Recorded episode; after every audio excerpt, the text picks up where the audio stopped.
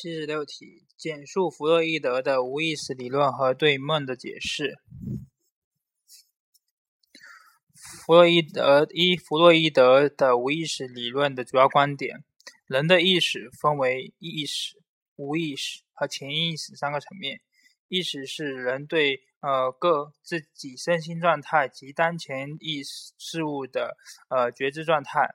无意识是个体不能觉察到的心理活动。潜意识是介于呃意识和无意识之间的过渡层面，在这三者之中，弗洛伊德特别强调无意识作用，并把它与呃意识的作用对立起来。二、弗洛伊德无意识理论对梦的解释：梦是无无意识中被压抑的欲望得以得到满足的重要途径之一，即梦是愿望的达成。梦的理解是需要从显性梦境回溯到隐性梦境。梦中的符号和隐喻既有特殊性，又有普遍性。七十七，嗯，什么是短时记忆？影响短时记忆编码的因素有哪些？一，短时记忆是呃个是指信息一次呈现后，在大脑中保持一分钟左右的记忆。其特点是保持保存时间短，呃，保存信息的容量有限，嗯呃，作为三级记忆系统中的中间阶段，短时记忆是信息从感觉记忆到长时记忆之间的一个过渡阶段。二，短时记忆，呃，短时记忆编码的效果受到如下因素的影响：一。呃，个体的觉醒状态，短觉醒状态是既是大脑皮层的兴奋水平，它直接影响记忆编码的效果。二，材料的加工深度，加工即认知加工的深度是影响短时记忆编码的重要因素。三，呃，组块，虽然呃虽然短短时记忆中的呃。虽然短时记忆的记容量有限，但是它是以组块为单位的，这样可以提高记忆容的容量和效率。四、材料的数量和性质，数量和质材料的数量和质量。五、材料的位置，材料的系列位置，材料中间的位置。呃，中间位置的信息编码效果较差。呃，七十八，影响呃学习迁移的形式训练说，呃及其对教育的影响。呃，形式训练说以官能官能心理学为基础，呃，人们人类的心理是由注观察、注意、记忆、思维。和想象等许多呃不同的心理官能构成的，这些官能就像是人的肌肉一样，可以通过训练得到加强。啊，训练、训练和改进各种关心理官能是教学的一个重要目标。呃，教学的任务就是改改善学生的各种官能，而改善以后的官能就。能自动的迁移到其他的学习活动之中。二，呃，形式训练说对教育的影响。按照形式训练说的观点，传递知识没有训练官能重要，知识的价值仅在于作为训练官能的材料。学校开设的学科不必重视其实用价值，呃，关键是看其对官能的训练价值。该学说导致了学校忽视学校教育忽视教学内容及其应用价值的不良倾向。八十题，嗯，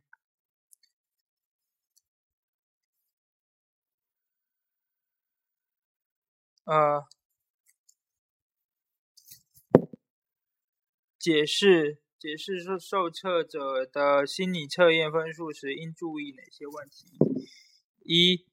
呃，应充分了解测测验的性质和功能。二，对于导致结果的原因的解释应慎重，并谨防片面极端。三，呃，必须充分估计测验的常模和效度的局限性。四，解释分数应该还应参考类似的呃人口学变量、人口统计学变量等其他相关因素。嗯，五应把测验分数视为分数段或者范围，不应视为一个确定的值点值。六对来自对来自不能测验的分数，呃，不能直接加以比较。八十一。用认知心理学的观点阐述什么是问题和问题解决，并举例说明呃问题解决的策略。嗯，八十一，呃认认知心理学关于问题的定义。根据认知心理学家呃纽维尔和西蒙尔的理论，呃问题是指。呃，在问初始状态与目标状态之间的存存在障碍，某些障碍的任务情境。问题包括三个基本成分：初始状态即给定状态，表现为一组给定的信息；目标状态关于呃关于标构成问题结论的描述；认知操作属于中间状态，从初始状态到目标状目标状态的。呃，过程中必须采取的步骤，这三个成分共同界定了问题空间。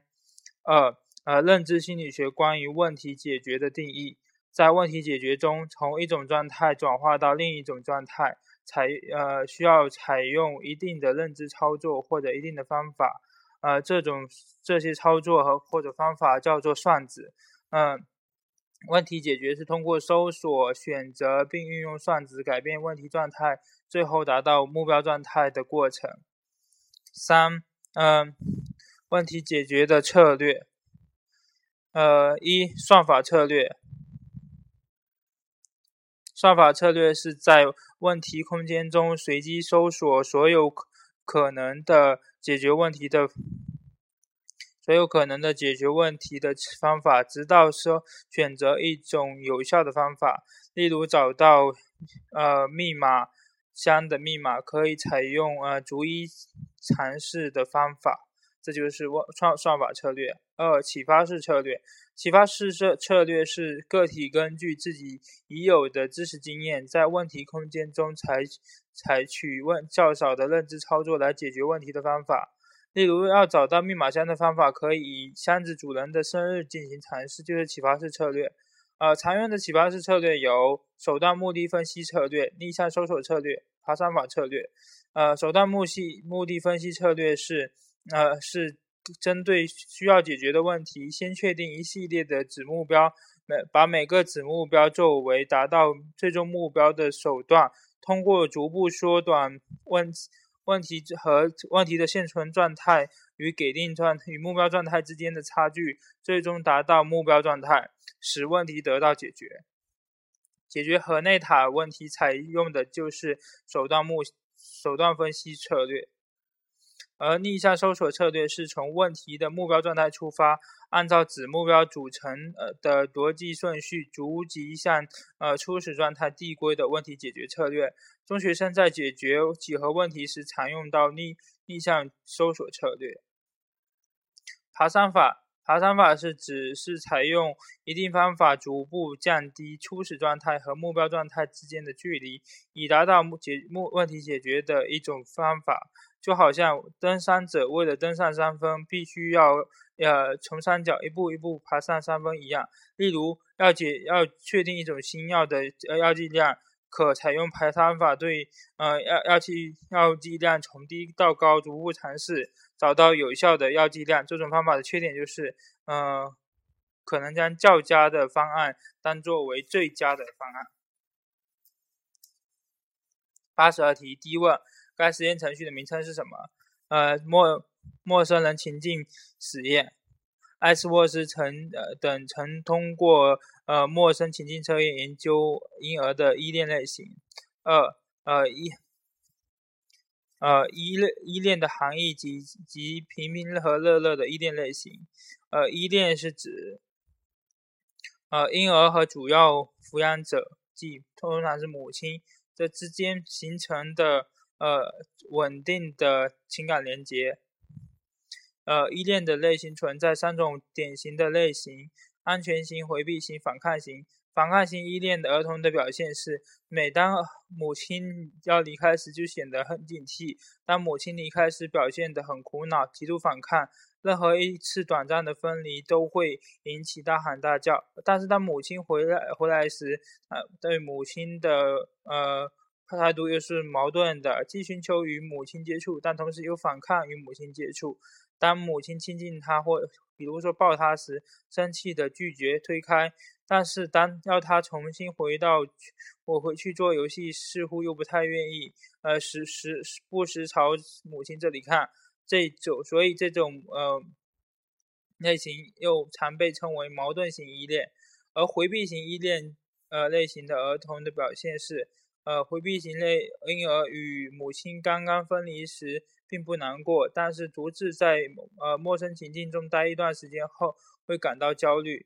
容易与陌生人接相处，容易适应陌生环境，很容易从陌生人那里获得安慰。当或分离再后再次见到母亲时，对母亲产生采取回避态度。当母亲抱起他时，他经常不愿意去拥抱母亲。安全型依恋型安全型依恋类型儿童的表现是：安全型依恋儿童是的和母亲在一起时，能够主动的去超探索环境。母亲离开时，儿童会悲伤；母亲回来时，儿童高兴，并寻求身体上的接触。根据上述三种呃依恋类型婴儿的表现，以及平平和乐乐的表现，可以推断，呃，平平属于依恋型依恋，呃，安全型依恋；乐乐属于反抗型依恋。三、影响依恋的性质有哪些？呃，两位母亲在养养养育方式上。呃，各具什么特点？呃，养育方式，要养育者的抚养方式或教养方式，呃，和儿童自身的气质类型之间相互作用，共同影响儿童的依恋类型和依恋安全性。呃，抚养方式会对婴儿的依恋类型产生影响。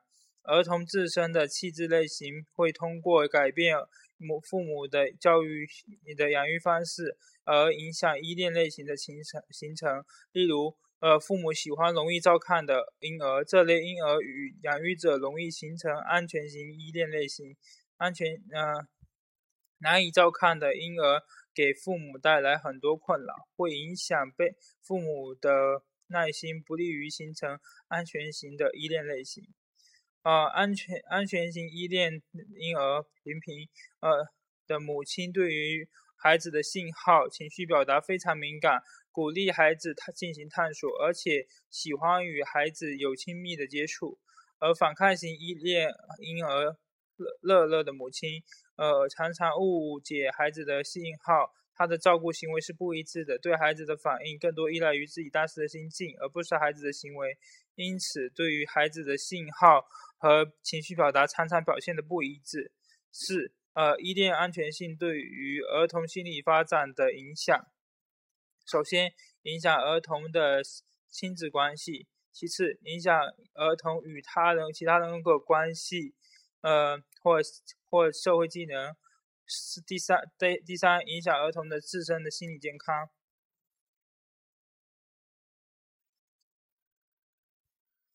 嗯，八十三题一第一问，在这两项研究各有哪些不足，并给出理由和改改善意见。嗯，第一项研究的不足，呃，第一项问题是年龄自变量范围过窄。呃，因为儿儿童言语在一定年龄内处于不断发展的过程。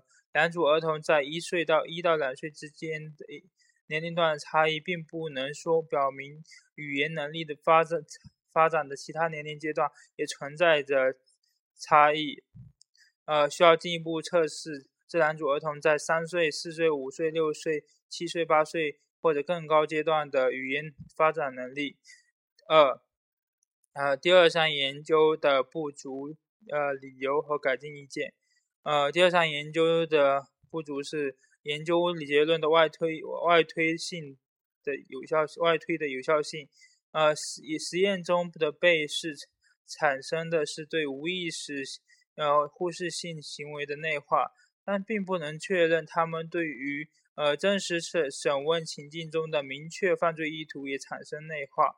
呃，需要呃在接近真实的呃环审问环境中呃检查。